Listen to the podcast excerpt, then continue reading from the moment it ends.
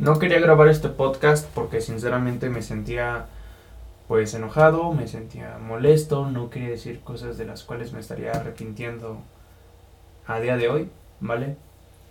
Eh, estoy a, a unos cuantos meses de terminar la universidad y pues me, tengo como que un encuentro de bastantes emociones, de mucho coraje, de muchas cosas que, que quizás a alguno de ustedes les pueda ayudar. Pero el podcast no es para, para ayudar con esa finalidad, sino más bien para desahogarme. Es la primera vez que quiero crear un contenido sin la intención principal de ayudar. Claro que está por, por, por medio a, ayudar a alguien, pero creo que este, esta práctica me va a ayudar a mí a, a desahogarme.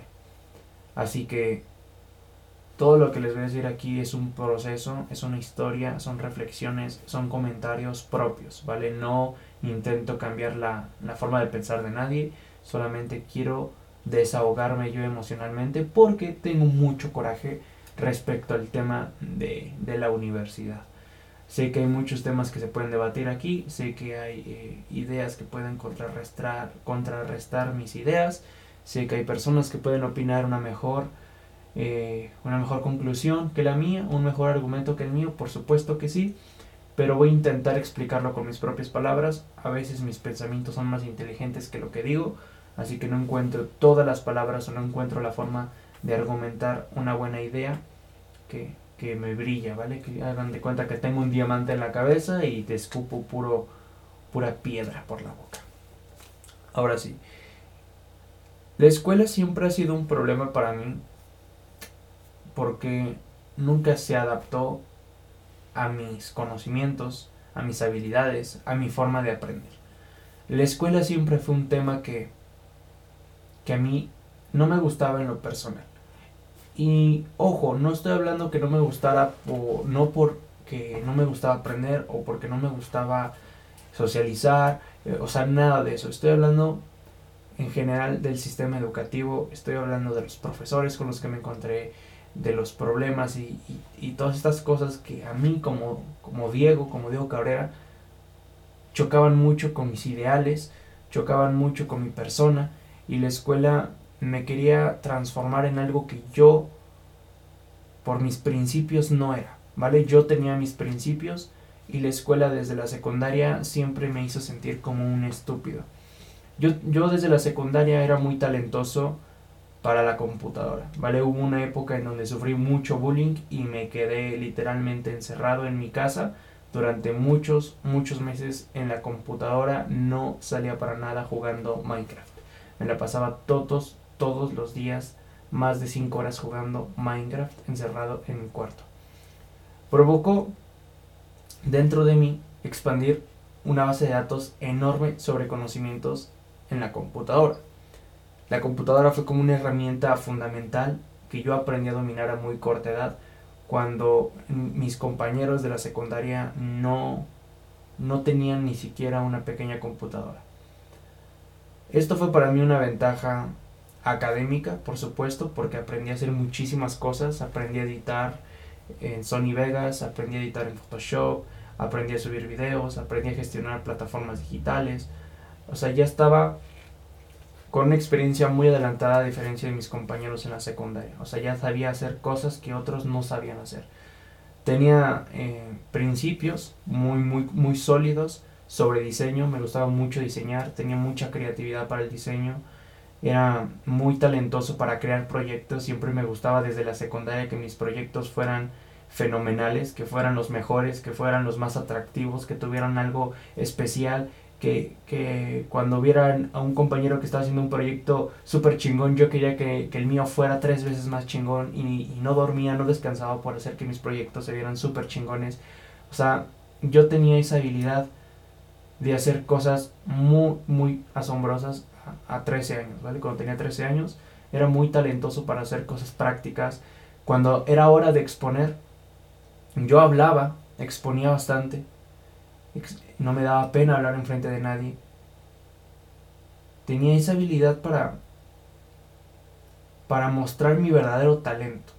O sea, no tenía pena de mostrar mi verdadero talento en frente de todos tenía esa espina de querer lucirme, de mostrarle que era mejor que todos en ese momento y, fue como que fue mis principios, los primeros momentos en los que yo empecé a formar esa, esas cualidades, esas habilidades, donde empecé a conocerme, donde empecé a ver que era realmente bueno en muchas cosas que otros no eran y que, que, eran fundamentales en lo académico, mientras que otros compañeros eran muy buenos en matemáticas, mientras que otros compañeras, compañeros y compañeras eran muy aplicadas y entregaban todo, pero tenían muy pocas habilidades físicas, ¿vale? No tenían esa habilidad para orar frente a un público, no tenían esa creatividad, no tenían, o sea, faltaban muchas cosas que yo tenía, pero por lo contrario, mi problema siempre fue lo académico. A mí nunca me gustó tener un cuaderno y hacer apuntes y hacer tareas y desvelarme escribiendo y copiando un libro. O sea, hay muchas cosas que a mí me molestaban y me preguntaba, ¿por qué estamos haciendo esto? O sea, ¿por qué estoy copiando un resumen de un libro y lo estoy pasando a un cuaderno cuando es la misma pinche información? O sea, no tiene nada de sentido hacer esto. ¿O por qué estoy haciendo problemas de matemáticas y matemáticas? ¿Por qué estoy haciendo esto? Y todo el tiempo me estaba cuestionando. Todo el tiempo me estaba cuestionando yo mismo, me estaba cuestionando mis problemas, me estaba cuestionando todas las tareas, me estaba cuestionando actividades y me cuestionaba y me cuestionaba y, no encontraba una, respuesta sólida. Discutía con mi mamá a los 13 años por estos temas. Me decían, es que tienes que estudiar, porque si no, ¿qué vas a hacer de tu vida? No vas a encontrar un empleo, no vas a tener esto y esto. Y todo giraba siempre la idea de encontrar un trabajo cuando fuera grande. En la secundaria pasé una etapa de bullying, porque era un niño rata literalmente. Tenía una mochila de Minecraft. Eh, me junté con gente que no debí de haberme juntado. Me, me traicionaron, ¿vale? Para, para decirlo de esta manera, me traicionaron eh, a esa edad, claro, pues éramos niños y tal, me traicionaron, me hicieron sentir mal, la pasé mal, cometí errores dentro de la escuela, robé un celular, eh, después como ya tenía esa mala fama de que había robado un celular, después cuando, cada vez que había un robo, todo era, era me, me echaban la culpa y bueno, eran una infinidad de problemas que yo sinceramente pues no sabía cómo solucionar a mi corta edad no tenía ni siquiera esta pues esa tranquilidad para platicarle mis problemas a mis padres, no tenía esa confianza, me daba mucho miedo platicarle todo esto a mis padres y sinceramente no lo pasaba nada bien. La secundaria fue una etapa oscura, pero también fue una etapa en donde aprendí mucho de mí, donde la recuerdo con mucho miedo, la recuerdo con mucho odio esa etapa, pero si me pongo a pensar a día de hoy creo que fuera de las etapas en donde me hizo, me hizo destacar mis, mis, primeros, mis primeros talentos, ¿vale? Termina la secundaria, yo muy feliz de que ya había salido de ese, ese maldito lugar, literalmente lo odiaba, era una escuela horrible, horrible literalmente, los alumnos se salían por las, por las ventanas, las ventanas estaban rotas, le aventaban mierda de caballo a los profesores, o sea, era un puto desmadre la pinche escuela, era un puto caos, un caos, un caos. Literalmente solamente íbamos ahí a echar desmadre. Aprendíamos un 5% y el otro 95% eran risas, gritos, desmadre y, un chingo de cosas. O sea, esa secundaria en esos tiempos estaba horrible. O sea, literalmente estaba horrible esa secundaria. Después hablaré en, otro, en otra ocasión de ese tema. Salgo de la secundaria y entro a la preparatoria. Me quedo en mi primera opción. La preparatoria se llama CECITEM aquí en el Estado de México. Entro a esa preparatoria y, y fue todo un cambio muy, muy diferente para mí. Yo quería irme lejos de, pues, de la preparatoria que estábamos cerca de mi casa. Yo me quería ir lejos porque literalmente quería alejarme de toda la gente que me rodeaba. Toda la gente de mi barrio me conocía.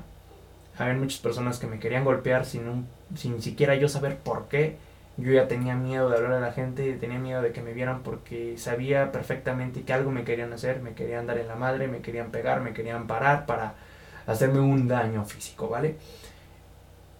Yo por esa, por esa misma razón decidí irme lo más lejos posible a otra institución para no ver, no volver a ver a estas personas. Cuando salgo a esa, a esa nueva aventura, prácticamente, a esa nueva escuela, conozco personas diferentes en todos los aspectos. O sea, eran personas que vivían cerca de donde yo vivía, pero eran personas que jamás había visto, jamás había conocido, y todo fue muy diferente. ¿Vale? En la carrera que estaba estudiando era una, una preparatoria con carrera técnica, ¿vale? No era la carrera como tal, era una carrera técnica o como una... Hagan de cuenta que salían de esa preparatoria con, como con una ingeniería, pero no del 100%, ¿vale? O sea, salían con bases, para, por así decirlo. Entonces, yo ahí estaba estudiando programación. Entré a esa preparatoria y, y lo mismo. Los profesores eran, había unos que eran muy buena onda, habían otros que eran pues un fiasco. Y pues ya saben, nunca faltaba el profesor de matemáticas, el profesor de cálculo, bueno, el profesor en general que daba, este, que daba materias sobre números, sumas, restas, multiplicaciones y un chingo de madres, ¿vale? ¿Fue un problema para mí? Por supuesto que sí. No había semestre que, que no reprobara dos materias. O sea, literal, eh, reprobaba matemáticas y por otra parte reprobaba una materia muy, muy extrañamente, ¿vale? y todas las demás las pasaba. Claro, por supuesto. Todas las que tendrían que ver con bases de datos, todas las que tendrían que ver con programación, esas las pasaba. Porque eran, eran mi mero mole, por así decirlo. Salí de esa etapa y lo que pasó fue que yo empiezo a tomarme un poco más en serio lo que vendría siendo las materias. Me gusta un poco más el tema de, de querer aplicarme más, de querer ser el inteligente del salón, porque como en la secundaria siempre había sido como el güey desmadroso, ya saben, las niñitas eran las más aplicadas, los güeyes eran los más aplicados. Yo siempre fui mirado como el güey desmadroso, huevón y estúpido del salón. Así. O sea, ese era yo, pero con talentos como no explotados, ¿me entienden? Era como, como Gohan en Dragon Ball cuando pelea con celos. A todos saben que Gohan es el más chiquito, pero es el más pinche fuerte de todos. Hagan de cuenta que así me sentía. Era el más pinche inteligente para todos, pero todos me veían como el más pendejo. Entonces, cuando estaba en la preparatoria, yo quería que me vieran diferente. Yo quería iniciar de, de una diferente forma, quería que las personas me vieran de una manera diferente y empecé a trabajar en ese cambio propio. Empecé a trabajar para, para que los demás me vieran como si yo fuese el inteligente, el genio, pero algo que siempre me, me bloqueó, digamos que en ese proceso, siempre fue la materia de matemáticas. Siempre me estuvo jodiendo, me estuvo chingando y me ha estado fastidiando hasta la puta fecha. Pasé el primer semestre, ¿vale? Digamos que no, no ocurrieron bastantes cosas interesantes en ese primer semestre entro el segundo semestre y ya entramos directamente a la carrera de programación, ¿vale? Ya nos empiezan a dar lo, lo, básico, programación orientada a objetos, programación en Java, HTML y todo eso. Entonces, como yo en mis tiempos, ¿vale? Cuando era niño rata, sabía bastantes temas, tenía bastantes conocimientos, cuando entré a la preparatoria ya, ya sabía de qué estábamos hablando. Mientras que mis otros compañeros, pues había muchos que no tenían ni la menor idea de lo que era Java, no tenían la menor idea de programación, y dentro de la preparatoria a mí me dieron esas bases muy chingonas y ya tenía otras prebases que a mí me estaban ayudando bastante. Entonces era muy fácil, los profesores pedían preguntas, hacían actividades y tal, y yo era de los primeros que participaba porque a mí me gustaba sobre el tema. Algo que me enamoró de esa, de esa preparatoria es que cada fin de semestre había un proyecto final. Y este proyecto final era presentado por equipos dentro del, mismo salón. Digamos que en la preparatoria había este, el salón A y el salón B, ¿vale? Creo que eso siempre ha existido en las escuelas, pero a ver, yo era del salón A, mientras que había otro que era el del salón B. Y por otra parte había la otra carrera técnica que era la de construcción, igual A y el B. Entonces, yo dentro de, del salón A, pues se hacían varios equipos de cinco personas y al final del semestre se tenía que entregar un proyecto. Un proyecto, ¿cómo que, Diego? Pues bien, eh, dependiendo las materias que, que estuviésemos viendo en, en, ese momento. Digamos que era un proyecto multidisciplinario. O sea, tenemos que integrar todas las materias que veíamos durante el semestre para crear un proyecto que los profesores nos pedían. Sinceramente, no me acuerdo de qué proyecto nos pidieron en segundo semestre. Y, y ese proyecto lo tuve que hacer porque reprobé materias. O sea, los profesores me reprobaron en programación porque según ellos yo no sabía programar, porque no tenía mis actividades, no tenía mi cuaderno, o sea, no sé qué había pasado en el segundo semestre, reprobé y tuve que exponer junto a otros compañeros para pasar las materias y exponer un proyecto de programación en C a, un director, ¿vale? Total, eh, expusimos ese proyecto y pasé las materias. En tercer semestre volví a iniciar con esa misma mentalidad de decir, cabrón, no puedo creer vine aquí a, ser el mejor, vine aquí a, convertirme en el mejor alumno, en ser el más chingón, en el más inteligente. ¿Qué chingados pasó? O sea, no puedo creer que haya reprobado materias y haya terminado que hacer un proyecto para, para demostrar que sí sé. Entonces, en tercer semestre dije, no, güey, o sea, esto ya no puede seguir pasando. En tercer semestre me puse las pilas bien cabrón, porque otra vez eran un chingo de materias. Bases de datos, programación orientada a objetos, ya teníamos HTML, ya estábamos viendo PHP, ya estábamos viendo un montón de materias así súper cabronas. Que, que, a todos se les estaba complicando, pero a mí me encantaba, me fascinaba meterme en ese pedo. Entonces los profesores siempre al final de semestre volvían a pedir un proyecto. Y recuerdo que en ese, en ese semestre pidieron un insectario, ¿vale? Un insectario es como una aplicación eh, en donde tuviéramos un diccionario de todos los insectos, ¿vale? No eran todos los insectos, pero eran unos cuantos. Entonces a mí me súper, súper encantó ese proyecto y me acuerdo que, que dentro del salón siempre tenían problemas sobre, sobre el código y yo iba y les ayudaba.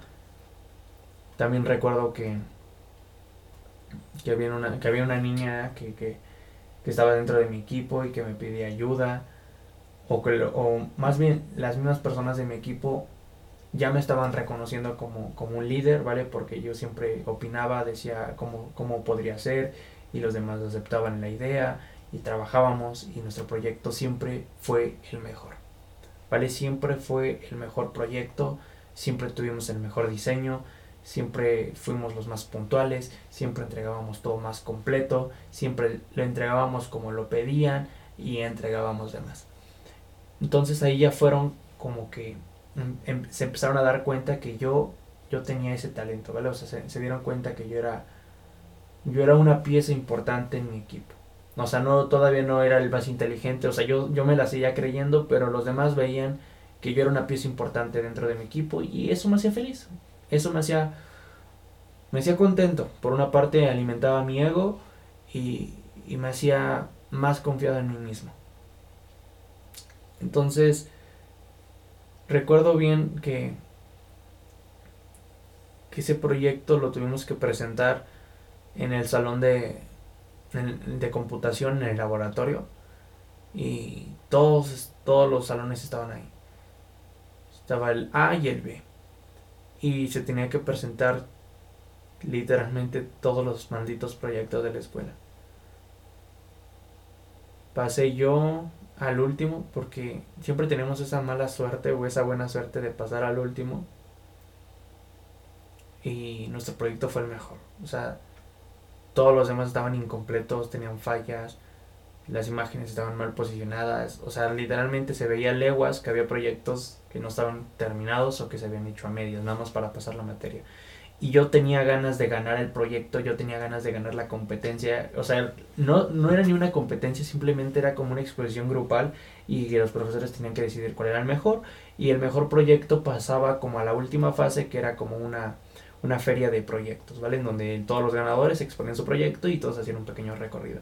Así que yo me tomaba esto muy personal, ¿vale? Ya que en otro salón, en el otro salón, en el B, había un compañero que, que, le gustaba también muchísimo el tema y era como que mi competencia, ¿vale? Siempre hubo como una pelea ahí entre amigos para ver quién es el que decía el mejor el proyecto y, y ahí andábamos. Gracias a, a mi equipo logramos claramente ganar ese, eh, ese tercer semestre y pasamos al cuarto. ¿Vale? En el cuarto semestre eh, yo tenía ahí unos, pues unos piques con esa chica, ¿vale? Que era de mi equipo. Y me empezaba a gustar mucho y créeme que, que trabajaba como que de más para, para sorprenderla de que era más inteligente que los demás y que tenía mucho talento. Y, y esa niña la quise mucho, realmente la quise mucho y me apoyó en muchísimas cosas dentro de la escuela y fue como un soporte para mí en cuarto semestre porque precisamente ahí otra vez la escuela me volvió a dar otro putazo. Conocí a unos cuantos amigos que me dieron soporte pues emocional también, ¿vale? Y me ayudaron a, a pasar esa etapa que me estaba atormentando bastante, me estaba doliendo muchísimo, estaba sintiendo que, que no podía.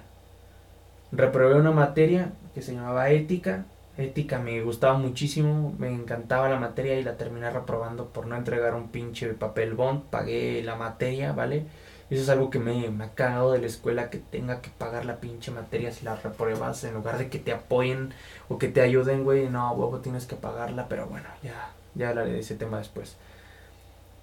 Pasé esa materia y recuerdo que en ese semestre el proyecto final fue, fue 100% presentar una, una plataforma en donde mostráramos ventanas, en donde expusiéramos una materia en específico. Por ejemplo, si querías ver matemáticas, había un botón de matemáticas, ¿vale? Para ver las hipérbolas y todo eso. Entonces, recuerdo que ese proyecto lo llevamos a la feria y llegó una persona, ¿vale? No, no recuerdo quién chingados era esa persona, pero me dijo, oye, ese proyecto no sé qué tanto. Y dije, ah, pues es un proyecto que muestra hipérbolas. Y me dijo, no, pues es que este proyecto no, está incompleto, que no sé qué tanto. Y recuerdo que esa fue la primera vez como que denigraron mi trabajo. Y, me sentí con mucho coraje, con mucha, mucha rabia por dentro, con ganas de darle un putazo a ese señor. Y, y esa fue la primera vez, o sea, me, me, acuerdo mucho porque los profesores estaban ahí, la profesora, la de ética, me dijo, no te preocupes, digo, todo, todo va a estar bien. Y le dije, sí, no se preocupe, maestra, gracias. De, ese cuarto semestre no hubo como que mucha acción, así que vamos a pasar al quinto semestre. El quinto semestre ya estábamos 100% en HTML. Ya habíamos dejado bases de datos, ya habíamos dejado un poquito de Java, estábamos en HTML y Android Studio o aplicación, desarrollo para aplicaciones de Android, para los que no están muy familiarizados con esto. Entonces yo ya estaba diseñando páginas páginas web. Ahí fue donde me enamoré del diseño de páginas web. Me gustó muchísimo el diseño de, de las páginas. Las personas que, que, estaban ahí, pues también sabían hacer eh, programar HTML. Digamos que no fue tan complicado para todos.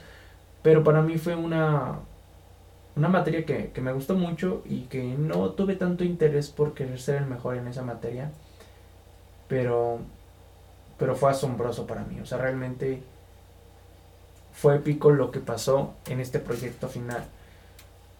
Recuerdo que eh, quedaba muy poco tiempo, ¿vale? Para la salida. Y estaban reunidos dos equipos, el A y el B. Ya mis compañeros ya sabían que, pues que yo era, eh, digamos que el bueno en programación o en tecnología, por así decirlo, ¿vale? Me tenían como que con ese concepto y recuerdo que solamente iban a pasar una, una cierta cantidad de equipos. No todos querían pasar a exponer. ¿Por qué? Porque les daba pena, les daba nervio, no querían exponer su proyecto y que se burlaran o no sé qué chingados pensaban, pero simplemente no querían pasar. Pasaron unos cuantos, los profesores decepcionados evidentemente, que cada proyecto que pasaba le hacían una crítica destructiva y alguna constructiva y faltaba un equipo. ¿Vale? Estaba pasando uno del B y uno del A. Uno del B y uno del A. Y los estaban eligiendo. Y nunca, nunca, nunca me eligieron a mí. Recuerdo muy bien esto porque la profesora, profesora Arlette, ¿vale? Que es una profesora que me marcó muchísimo académicamente y que espero que algún día pueda traerla a este podcast. Pero es una profesora que, que yo quise mucho y que quiero mucho porque realmente me hizo cambiar muy cabrón en la forma académica, ¿vale? O sea, voy a hablar ya, ya después de ese tema porque me emociona mucho también hablar de ella. Ella misma, la profesora Led, me dijo, más bien preguntó, ¿algún equipo más desea pasar a exponer su proyecto, su página web? Y, y dijo la maestra 5, 4, 3, 2, y yo levanté la mano, ¿vale? O sea, nuestro proyecto estaba incompleto. Recuerdo mucho que tenía como coraje, tenía mucha rabia porque por no haber podido terminar mi proyecto, por no haber podido terminar mi página, porque viendo los proyectos que están entregando a los demás es así como que me sentí muy estúpido, me sentí muy enojado conmigo mismo y dije, güey, no puedo creer que no haya terminado la página, güey, este era el momento perfecto para mostrar todo. Y dije, ¿sabes qué? Voy a pasar, me vale madres. Levanté la mano y dije, profesora, yo quiero pasar, yo quiero pasar, deme dos minutos y los vamos a aplastar Así dije, o sea, yo no me acuerdo que dije, los vamos a aplastar. Y, los, como que se reían y otros así como que volvieron a ver, como que este pendejo, qué pedo, ¿no? y, a mí me dio mucha, mucha ilusión, porque todo mi equipo, con, entonces estaba así, dije, Diego, no mames, ¿qué hiciste? Y yo les dije, güey, vamos a pasar a exponer, güey. Vamos a pasar a exponer. Y yo estaba muy feliz porque íbamos a pasar a exponer. Y ellos estaban así como de, güey, pues ya ni pedo, vamos a pasar.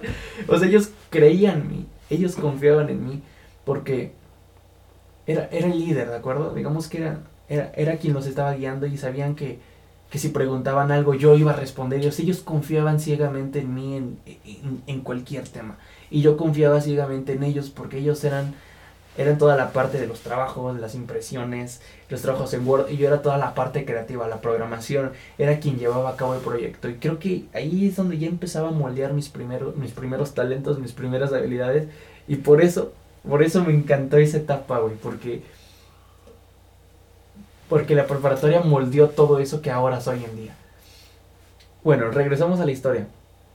Pasé y expuse esta página web, ¿vale? Pasé a exponerla y y recuerdo muchísimo que que todos nos quedaron viendo así como de, ay, ¿a poco sí? No manches, qué página web tan más chingona. Son plantillas, descargaste una plantilla y le editaste, o sea, como que por una parte hubo asombro y por otra parte, por una parte más grande hubo como que ese odio, como de este güey se siente, o este güey quiere ser el mejor, este güey se siente el más vergas. Nuestra página web fue la más hermosa literalmente. O sea, me recuerdo que había descargado un chingo de elementos, había descargado plantillas, había, descargado CSS, había, o sea, había hecho así como una combinación de código y habíamos sacado una página web muy chingona, güey. Y dije, güey, qué padre se ve esto, no mames. Y los profesores la elogiaron mucho mi página web, elogiaron mucho mi equipo, elogiaron mucho mi proyecto y recuerdo que que aproveché la oportunidad ahí. O sea, no dejé escapar la pinche oportunidad para mostrar mi proyecto, para mostrar e-, esas pinches ganas que tenía de superar a todos. O sea, esa pinche competitividad que tenía en la sangre, no dejé pasar, no, me hizo no dejar pasar la oportunidad de, aprovechar el momento. Y aproveché el pinche momento para pasar a exponer y pasé a exponer el proyecto. Ahora, pasamos a una a, otra, otro, otro, otro evento, perdón por repetir tanto otro. Pasamos otro evento y digamos que los mejores...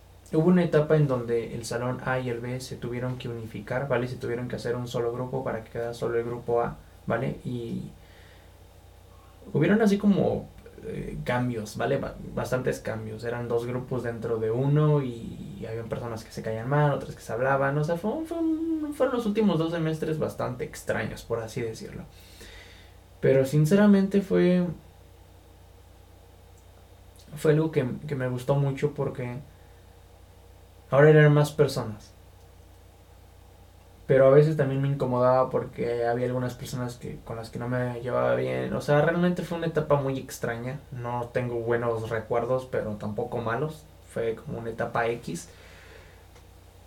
Recuerdo que el compañero que les había mencionado antes, que teníamos así como que esa competitividad entre él y yo, nos unimos, ¿vale? Él y su amigo y yo y mis amigos nos unimos para convertir el equipo entonces todos dijeron, no, no mames, ya para qué competimos, para qué hacemos el proyecto, si ya ganaron estos güeyes y tal.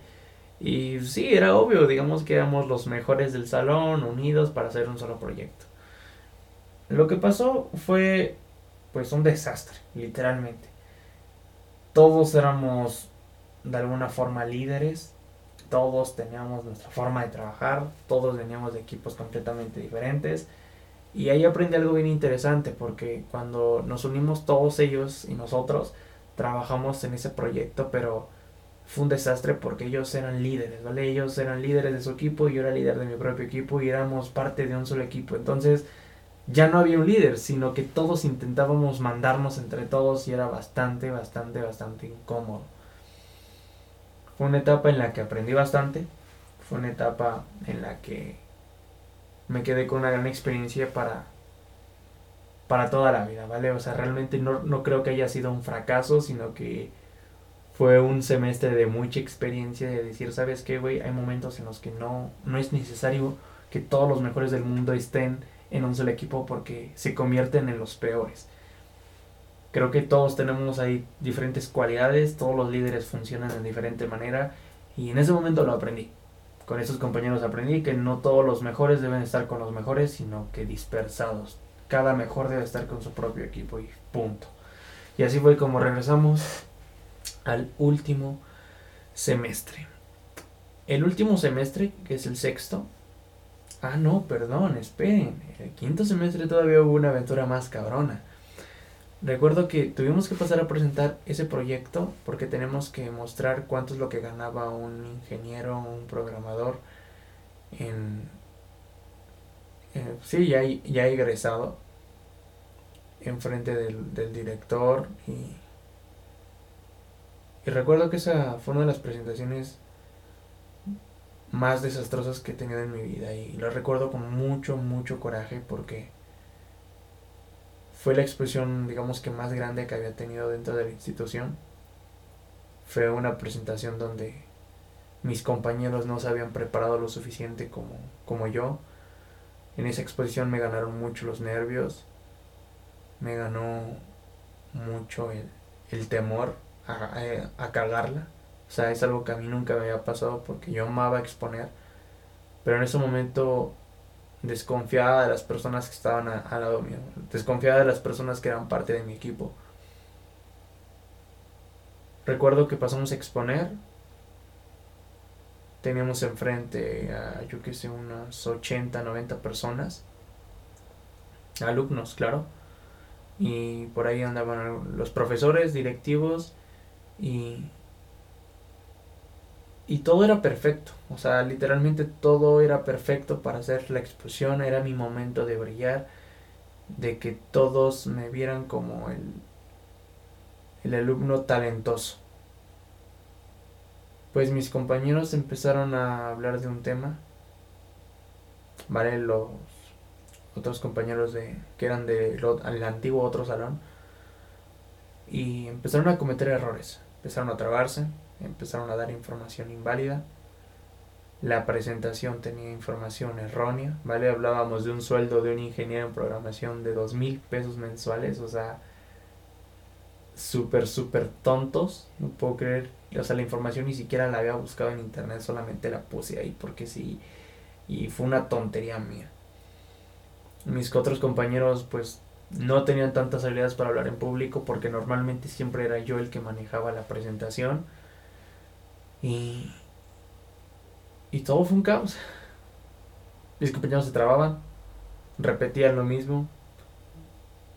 Yo no intentaba yo no más bien yo no hallaba la forma de cómo recuperar el daño vale o sea creo que en ese momento perdí perdí por completo la concentración y solo intenté hablar lo que me tocaba y ya estaba como que una parte de mí estaba cansada y dije, güey, ya valió madres todo esto. En el fondo recuerdo muy bien al pinche director que dejó de prestarnos atención y solo estaba con la mano en su bolsa, un pie fijo al suelo y el otro levantándolo. Y él estaba mirando hacia el suelo como como harto, decepcionado de ver que éramos el mejor equipo, como diciendo, no puedo creer que estos cabrones hayan sido los que han ganado.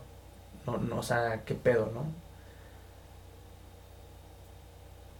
Fue un pinche desastre. Recuerdo que un güey de los que estaban ahí enfrente de, de nosotros nos dijo, no puedo creer que, o más bien no creo que eso es lo que gane un programador, porque yo trabajando vendiendo pollo o algo así, no gano eso, gano mucho más. Y, entre todos nos veíamos enfrente de la, de la presentación, así como de, güey, qué pedo, qué pasó aquí, la super cagamos. Me dio mucho coraje porque salieron todos y yo estaba con un enojo interno, enojado conmigo mismo y enojado y molesto con mis compañeros, pero nunca, nunca les dije nada, o sea, jamás, jamás les dije nada, nunca les reclamé nada, solamente estaba enojado conmigo mismo porque no me podía permitir eso, o sea, no, ¿cómo puede ser que llevaba un historial de presentaciones y exposiciones súper geniales y todo era perfecto? Y, era, y esta era la, la, presentación perfecta, profesores, alumnos, directores, todos, a todo estaba ahí perfecto para, para lucirme. Y mis compañeros cometieron errores, yo cometí errores en la presentación, yo me desesperé, me desconcentré y, y ninguno de nosotros, los que estábamos presentes, tuvo intenciones de levantar, de levantar la, la presentación, todos nos dejamos caer, todos nos vinimos abajo y, y cometimos errores. O sea, errores fatales, errores críticos que hicieron que nuestra presentación fuera aburrida, tediosa, la peor. Se salieron todos los alumnos, se salieron algunos profesores y mis compañeros se quedaron ahí, el director los detuvo y recuerdo perfectamente que estaba imputado con el director porque nunca me prestó atención a lo que dije. Nunca tuvo respeto a nuestra presentación. Y me hizo enojar bastante que, que mis compañeros se detuvieron, el profesor les estaba hablando y yo me pasé enfrente de ellos, o sea, los atravesé y me salí. Me salí y me regresé al salón emputado y enojado conmigo mismo. O sea, yo estaba decepcionado de lo que había hecho. No podría creer que, esta mamada me, había pasado a mí. O sea, como a mí, a Diego, le había pasado esa pendejada. O sea, una exposición se había arruinado por completo. Entré al salón, todos me vieron entrar. No había profesor, claro.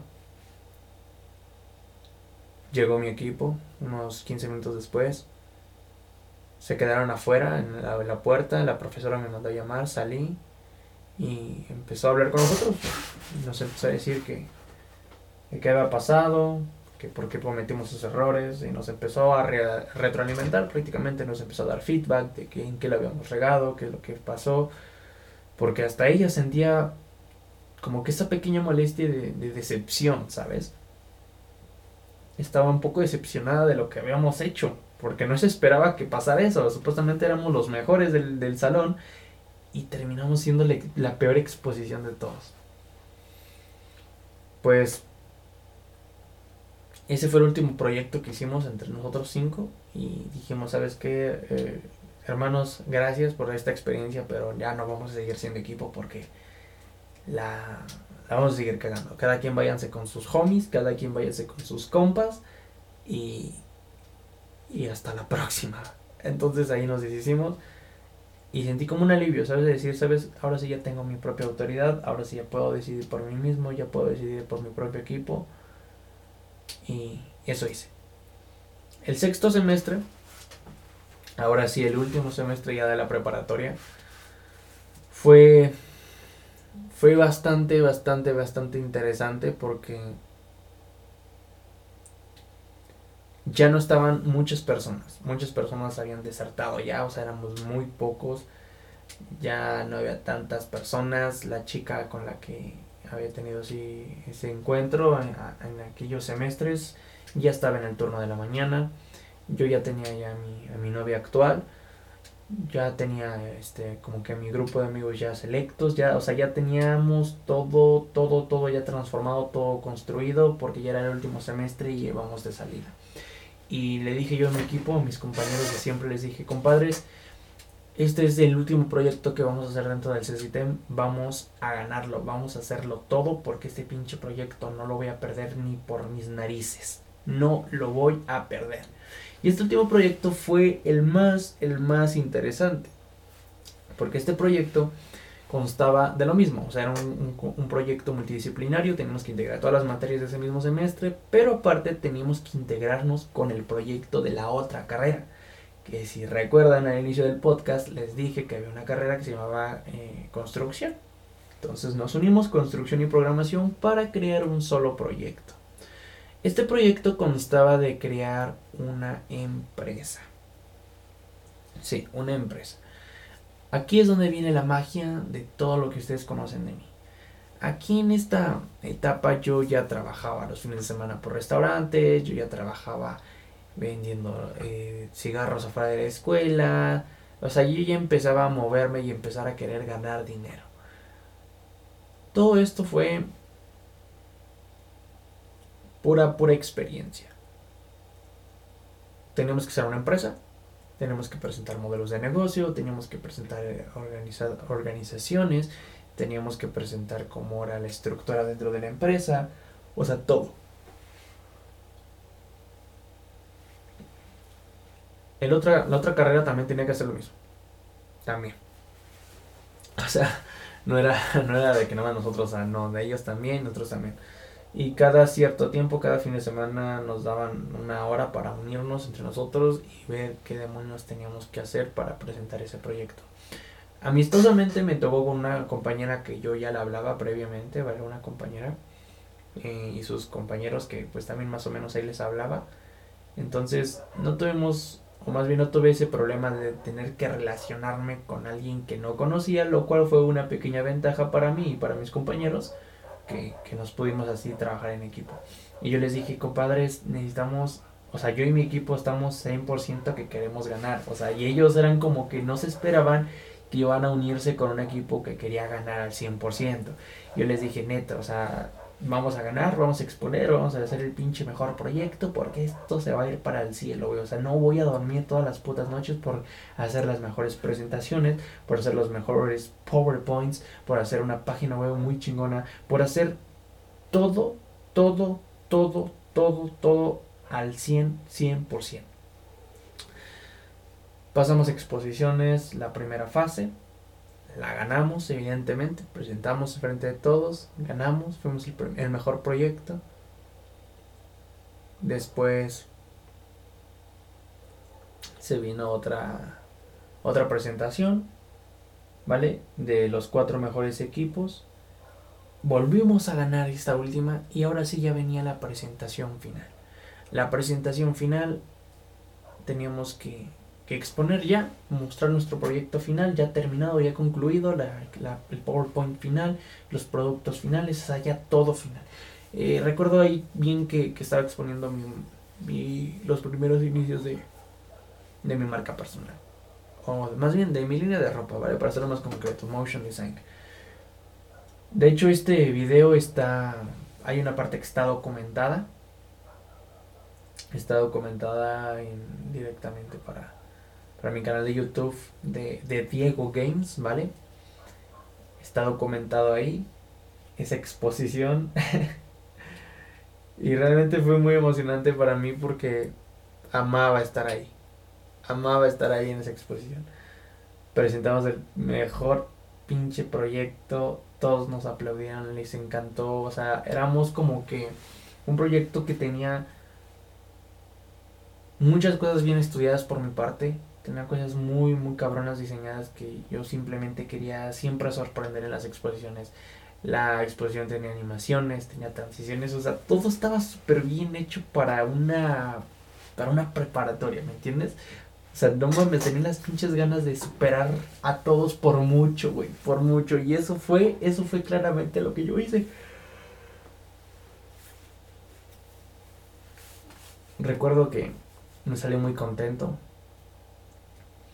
aconsejaba a mis compañeros, me veía como el líder, me veía como, como la guía de todo el equipo, todos me seguían. O sea, era espléndido. O sea, siempre fue lo que había querido y al final de todo lo conseguí. Después de cinco semestres logré convertirme en el puto Dios, ¿vale? Logré convertirme en el puto Dios. Y en ese semestre las pinches matemáticas no fueron un problema porque un profesor me pidió que le hiciera una página web al final y me exentó todos los semestres con número 10. Entonces fue un puto pinche milagro para mí. Sí o sí, señores, así como lo ven. Bueno, salí de la preparatoria y entré a la universidad, ¿vale? Pero hasta ahí voy a, voy a cortar la historia porque quiero reflexionar sobre la preparatoria. ¿Vale? La universidad es una etapa ya en la que estoy viviendo, una etapa completamente diferente, conocimientos diferentes, que quizás no congenian mucho con lo que quiero decir en ese momento, pero voy a dar un repaso a, pues a la preparatoria, que creo que me está ayudando mucho esto de pues de querer desahogarme. En la preparatoria hubieron muchos momentos en donde me sentía pues triste, me sentía molesto, me sentía feliz, me sentía un dios, luego me sentía un pendejo. Pasaron un chingo de cosas. Me siento muy contento de, de haber estado en esa preparatoria, me siento muy contento de haber conocido a la gente que conocí ahí. Me siento muy contento de que de que haya vivido experiencias muy chidas gracias a estar en esa preparatoria y que creo que soy el que se siente más orgulloso de haber salido de ahí, güey. Y no tanto por la. por. por la escuela, sino por la gente que conocí ahí. O sea, la profesora Arlette fue una de las profesoras que más me marcó en toda mi vida.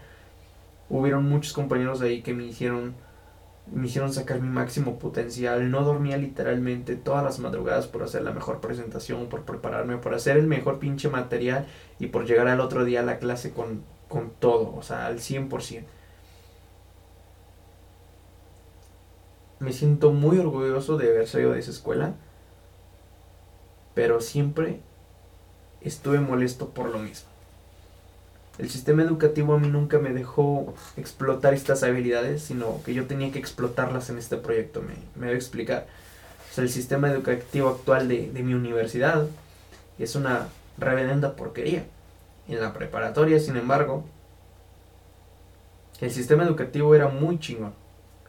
Porque cada final del semestre tenemos que presentar un proyecto. Tenemos que presentar este pinche proyecto en donde tenemos que juntar todas las habilidades, conocimientos aprendidos de todo el semestre y tenía esa pinche sangre de competitividad porque quería ganarle a todos. Y entro a la universidad y proyectitos, trabajitos, pendejadita y media y nada más. Y es así como, güey, Ay, no mames, en serio no puedo creer que una puta universidad esté tan jodida. Extraño mucho mi preparatoria, la extraño muchísimo porque ahí me hicieron forjar este carácter, me hicieron forjar esta competitividad, me hicieron forjar ciertas cualidades y habilidades que a día de hoy extraño bastante. Extraño sentir la emoción, la inquietud de exponer Extraño mucho la energía de salir a, presentar un proyecto. Extraño mucho ver cómo la gente me miraba. Extraño ver cómo todos los demás asombraban en la forma en la que hablaba, exponía, me expresaba, oraba. Extraño mucho todo eso. Mucho. Le extraño verdaderamente porque en esa preparatoria fue de las mejores. O sea, para mí fue la mejor. En mi universidad, sin en cambio,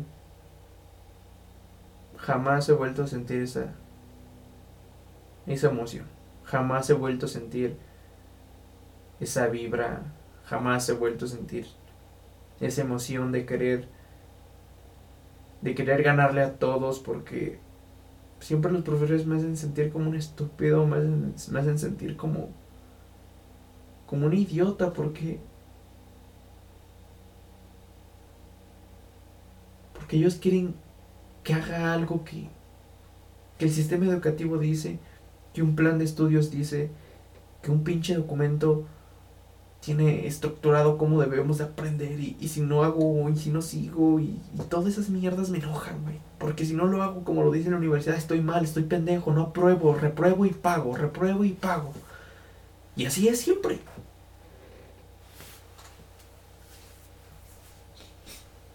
Siempre me, me, me identifico mucho con la historia de del actor, ¿vale? Que produjo el video en donde explicaba que el, sistema educativo quiere enseñar a peces cómo escalar un árbol. Y yo me siento como ese pez dentro de la universidad. Siento que me quieren enseñar a escalar un árbol cuando yo no soy bueno escalando árboles, sino nadando. Y, y todo por no saber cómo escalar un árbol tengo que reprobar, güey. Y muchos dicen, ok, digo, ¿y por qué no te sales de la puta escuela? ¿Por qué no la abandonas? Bueno, principalmente porque mi padre es quien me ha estado apoyando mucho con mi parte educativa. Y para él sería un sueño verme a mi graduado. O sea, para él sería como lo mejor que ha hecho por, por mí y por, por sus hijos. A él nunca pudo terminar la preparatoria. Y a él verme a mí terminando una carrera universitaria sería como, como un logro para él. Entonces yo hago esto por él. Yo estudio por él. Yo estoy terminando esta carrera como un plan B para mí.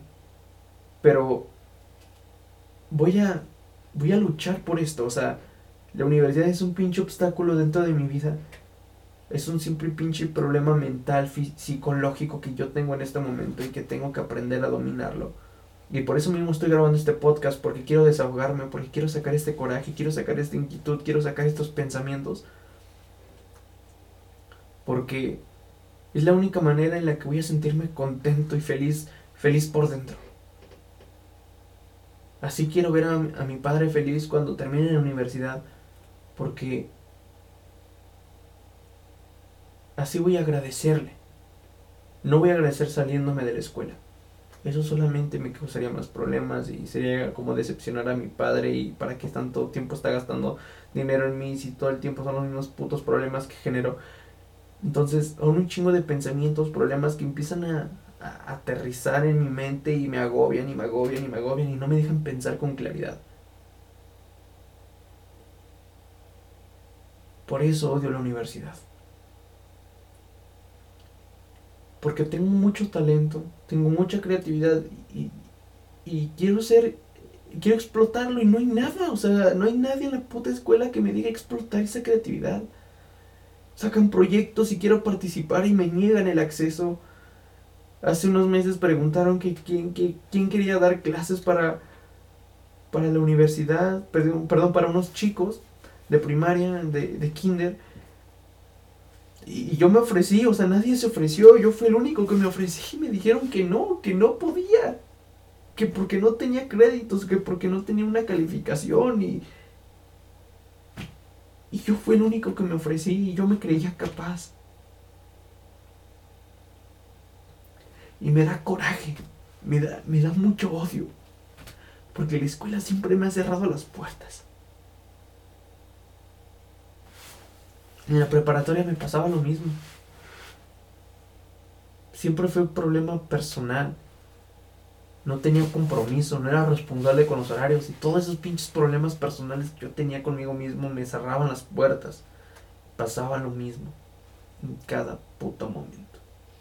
O sea, la escuela siempre fue un problema horrible para mí.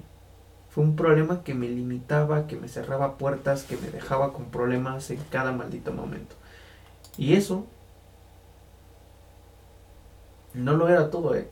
O sea, ese problema apenas era una parte de lo que les voy a platicar. O sea, ni siquiera sentía...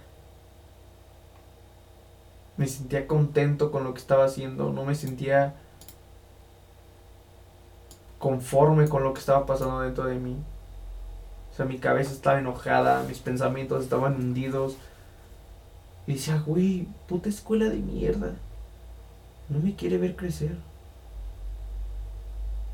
No me quiere ver como realmente soy. No quieren que explote mi potencial.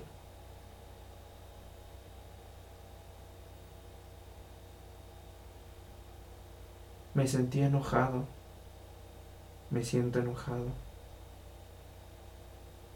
Tengo coraje, odio, repudio hacia la escuela, hacia los profesores.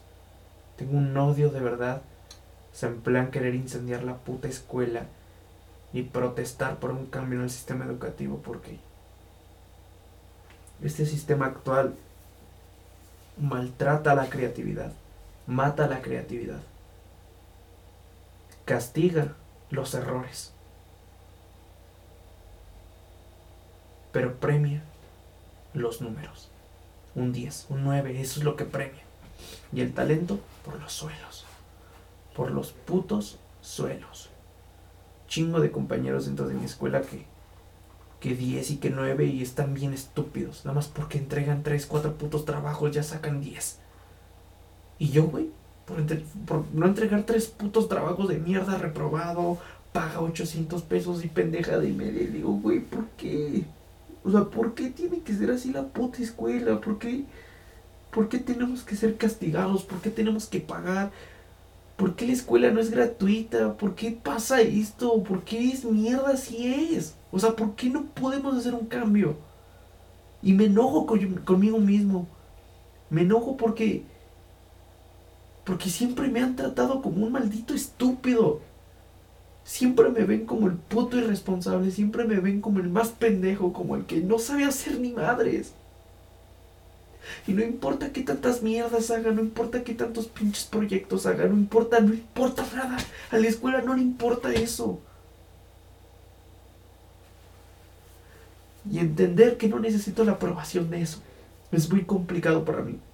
Porque a mí me han dejado esa puta cicatriz, me han dejado esa pinche herida y me hierve la puta sangre cada vez que, que la pinche escuela veo que alguien quiere ser mejor que yo porque porque me recuerda todo lo que viví, me recuerda todos los putos momentos en los que profesores me denigraban y me decían que era un tonto y que era un desmadroso y que no va a llegar a nada y, y, mierda y media y, y todo el tiempo siempre ha sido lo mismo, siempre ha sido lo mismo con mi, con mi pinche persona, con mi puta creatividad, siempre la matan.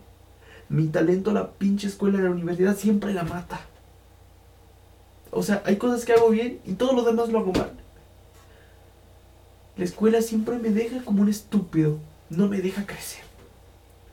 Y desde ese día que la, la jefa de carrera, fíjense, la jefa de carrera, no es la directora, la jefa de carrera de mi carrera de Ingeniería en Sistemas Computacionales, me dijo, no, digo, no puedes ser maestro porque no tiene los créditos suficientes. muy bien.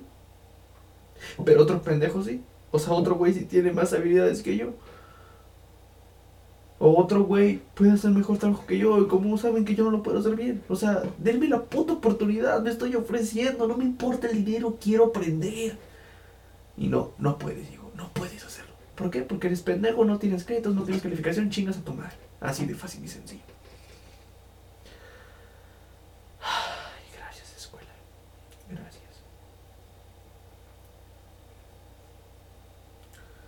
Gracias por hacerme sentir como un estúpido. Gracias por hacerme sentir como un pendejo. Gracias por nada. Gracias por nada. Porque realmente la universidad pierde su... pierde el, el valor, ¿vale? Pierde su oro. Su oro es el talento que tiene dentro de la escuela a los alumnos que tiene adentro y que son talentosos no los sabe explotar. Trabajos pendejos, tareas pendejas, exposiciones pendejas. Todo es una estupidez. No hay nada práctico. No hay nada que desarrolle la inteligencia de los alumnos. Todo es teórico. Todo teoría, teoría, teoría, teoría y teoría. Y prácticas a lo estúpido. Evaluaciones pendejas. Profesores que enseñan a medias. Carajo. Es una estupidez es una pendejada, un pinche desperdicio de tiempo, un puto desperdicio de dinero, güey. Por esa puta razón, yo creé mi empresa, un emprendimiento Academia Hormiga. Academia Hormiga es una, una empresa que no es empresa aún, pero me gusta llamarla así porque, porque siento que, que tiene más estilo, ¿sabes? Academia Hormiga es un proyecto que tiene como, como finalidad a largo plazo a, a convertirse en una academia digital 100% educativa. ¿Para qué? Para que las personas que entren a esa academia encuentren en una parte todas las materias relacionadas a tecnología, actualizadas, certificaciones de Word, certificaciones de Office en general, certificaciones de plataformas en, en específico, perdón, y, y después va a haber una segunda capa, una segunda etapa en donde va a estar todo el conjunto de materias para desarrollo personal con la finalidad de convertirte en un emprendedor y que crees un proyecto. Ese es el objetivo de Academia Hormiga. Tiene esa, ese objetivo a largo plazo de convertirse en una academia digital que proporcione contenido educativo para, para adolescentes. Entonces, por esa misma razón creé ese proyecto, porque yo quiero crear mi propia escuela. Yo creo que, este problema que tengo yo lo tienen muchos y que yo no soy el único que piensa de la misma manera en que la pinche escuela es una maldita basura que en estos tiempos ya no es necesario tener un pinche documento donde diga que ya acabaste en ingeniería y que eres un experto o que eres bueno haciendo esta mierda. Yo creo que hoy en día ni siquiera necesitas un pinche título universitario para trabajar, para emprender o para convertirte un, en un experto en un tema. No creo que necesites de la universidad. Para mí la universidad es una etapa ya. O sea, ya dejé de ver la universidad con la importancia que antes la veía, con la importancia que otros compañeros la ven. Para mí la universidad es simplemente una etapa en la cual me tengo que divertir, una etapa que tengo que aprovechar para aprender, para crear, para poder aprender, socializarme y hacer un chingo de actividades diferentes, pero ya no es mi prioridad la universidad. Simplemente voy a cumplir con lo que debo, voy a invertir el tiempo que debe de ser asignado para esa, para esa parte y todo lo demás tiene, tengo que dedicárselo a mis emprendimientos, que son los que a día de hoy me han, me han dado más experiencia, me han dado oportunidades, me han hecho crecer más y la puta universidad no ha hecho ni una mierda por mí. No ha hecho ni una puta mierda por mí. Pero yo sí voy a hacer algo por México. Voy a hacer algo por, por todos esos adolescentes que tienen talento pero que la puta universidad los hace sentir como unos estúpidos. Porque no son estúpidos, son talentosos, pero el problema es que no hay una pinche institución que les ayude a sacar ese pinche talento, que les ayude a exprimirlo, que les ayude a potenciarlos y llegar a un segundo nivel. La escuela, a la escuela le vale verga, literalmente. Todos los alumnos talentosos, nos, les supervale una puta mierda cada pinche alumno talentoso que entre en cada institución. Le vale súper verguísima todo lo que tengas pensado hacer para la escuela. o sea, no le interesa. Eh, la escuela quiere tu dinero. Así de fácil y sencillo. Las escuelas de, de alta categoría que se encuentran en Estados Unidos como Harvard, Cambridge, son las mejores putas universidades. Y lamentablemente en México no hay así. ¿Vale? Si acaso la UNAM o el Poli serían las mejores universidades de México, pero no voy a hablar mal de esas universidades porque literalmente nunca he entrado Así que no, no estoy hablando de esas escuelas, estoy hablando de mi escuela, estoy hablando de las escuelas en las que he estado, son una maldita mierda. Y así como yo he criticado la escuela, voy a reconocer que mis errores siempre han sido personales, ¿vale? Yo nunca he querido ser el pinche alumno comprometido, yo nunca he querido ser el pinche alumno que queda bien con los profesores, yo nunca he sido el pinche alumno barco, el pinche alumno lame huevos, a mí me super vale verga ya sacar 10 y 9 en las materias. O sea, simplemente en la universidad yo solamente voy, aprendo y quiero pasar la materia. Yo ya no tengo nada que demostrarle a nadie, yo ya no tengo nada que demostrarme a mí porque sé de lo que soy capaz. Y lo que voy a demostrar y lo que voy a crear y lo que voy a decir y lo que voy a, a proyectar a un futuro todo eso tiene que ver con mis emprendimientos digitales. Y todo eso está demostrado en redes sociales. Todo lo que yo sé, lo que soy y lo que creo que puedo lograr está dentro de redes sociales y de mis emprendimientos. La puta universidad ya me tiene harto. No voy a mostrarle nada a las putas escuelas. Y si se me presenta una, una oportunidad, lo voy a aprovechar aún así para callarle los hocico a los putos profesores para demostrarles que sigo siendo el más chingón de mi categoría. Soy el más chingón de mi puto salón. Soy el más chingón de mi puta, de mi puta generación. Y así como hay, así como yo siento que soy el más chingón, hay otro güey en mi, en mi salón que es más chingón que yo en algo. Y así, todos somos chingones. Ese es el puto problema que tenemos, que todos creemos que somos mejor que otro y no, güey. Yo no soy chingón. Yo no soy el mejor en nada. Y si te lo acabo de decir es para que prestes atención a esto. Debes de creértela, güey. Debes de creerte que eres el mejor. Debes de creerte que todo lo que estás haciendo es para bien. Debes de creértela. Y así como yo dije que soy el mejor en mi salón, no lo soy. Pero tengo que creerme ese cuento para sentirme bien conmigo mismo. Para sentirme creíble. Sé que es una estupidez para algunos, sé que puede ser motivador para otros, pero lo quiero hacer, lo quiero decir de esta manera porque sinceramente me siento muy enojado. Yo ya no tengo por qué demostrarle a mis compañeros quién soy. Ellos ya saben de qué puedo ser capaz. Ellos ya saben que, que lo he creado suficiente, que le he echado muchas ganas. Ellos ya saben que de lo que soy, soy capaz de hacer. Yo no soy ningún tonto para ellos.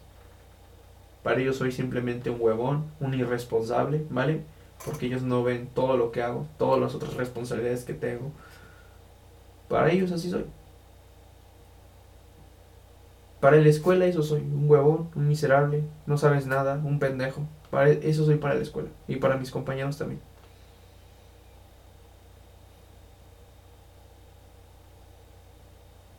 Pero mi verdadera capacidad está en mis proyectos. Ahí es donde verdaderamente está mi crema. O sea, en el buen sentido, claro. Ahí es donde está todo, todo, todo mi néctar, todo mi conocimiento, todo mi todo, o sea, todo mi amor, mi pasión, todo está reflejado en mis redes sociales. Literalmente todo. No hay nada que no esté proyectado erróneamente en redes sociales que me haya dejado como un güey que no sabe sobre un tema. Todo lo que he dicho está en redes sociales. Todo lo que creo está en redes sociales, en TikTok, Facebook, Instagram, YouTube. Todo está ahí. Y si mis compañeros creen que soy un pendejo, no creo que lo, lo piensen, porque saben perfectamente que yo tengo negocios, que tengo mis pequeños emprendimientos, que hay un chingo de cosas fuera de internet y que la escuela me super me, me la verga. O sea, yo la pinche escuela solamente la quiero para pasarla y ya, cabrón. ¿Me va a meter en problemas? Sí, me va a meter en problemas. ¿Me ayuda para aprender? Sí, me ayuda para aprender. ¿Me quita tiempo? Sí, me quita tiempo. ¿Desarrollo algunas habilidades? Sí, desarrollo algunas habilidades a medias y otras un poquito más completas. Pero ya no es mi prioridad la universidad. La universidad simple y sencillamente para mí es una etapa, va a ser un recuerdo y la voy a odiar el resto de mi puta vida. Pinche escuela de mierda, me tienes hasta la madre, cabrón. Voy a aprender por internet, voy a formarme con otros expertos, voy a aprender con otros expertos dentro de internet. No necesito de la puta escuela de mierda, güey. No la necesito para nada. Para encontrar empleo, no voy a encontrar un puto empleo porque yo me prometí que no voy a trabajar para nadie, cabrón. Y si tengo que hacerlo, Va a ser, pero para trabajar para mis proyectos de, de, segundo tiempo, güey. Eso es lo que voy a hacer yo.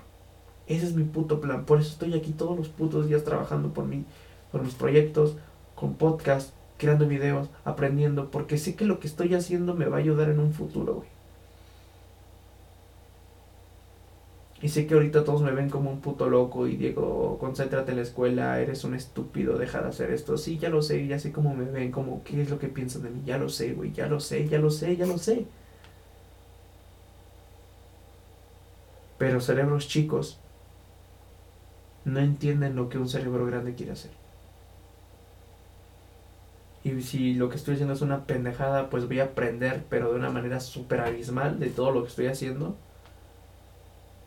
para cuando tenga 30 años, güey. O sea, voy a tener muchísima experiencia. Así que... ya, me liberé. Estoy en la catarsis en este momento. Una hora, siete minutos hablando. Creo que es un podcast bastante, bastante largo. Espero que no les haya aburrido. Espero que hayan escuchado hasta este punto. Si no, no importa. final de cuentas solo soy yo hablando como un loco desquiciado acerca de mis problemas personales. Pero este podcast es un especial que no voy a subir más que a Spotify, a Google Podcast y a la plataforma de iTunes de, de Apple Store. Así que gracias si escuchas este punto. Espero no no te haya afectado emocionalmente ni te haya hecho cambiar de idea, simple y sencillamente es un podcast con el cual quiero compartir mis, mis frustraciones, mis historias, mis conocimientos y, y nada. Vamos a seguir adelante. Mañana, o más bien al rato, son las 1.53 ahorita de la mañana. Al rato que me despierte con una nueva energía, con nuevos pensamientos, con nueva positividad para crear más contenido, grabar más material, producir todo el triple, crear todo el triple y ayudar a triple de personas que el día de ayer. Así que nos vemos emprendedor digital, creador de contenido, universitario, adolescente, quien sea que esté escuchando este podcast. Nos vemos en un próximo episodio. Adiós.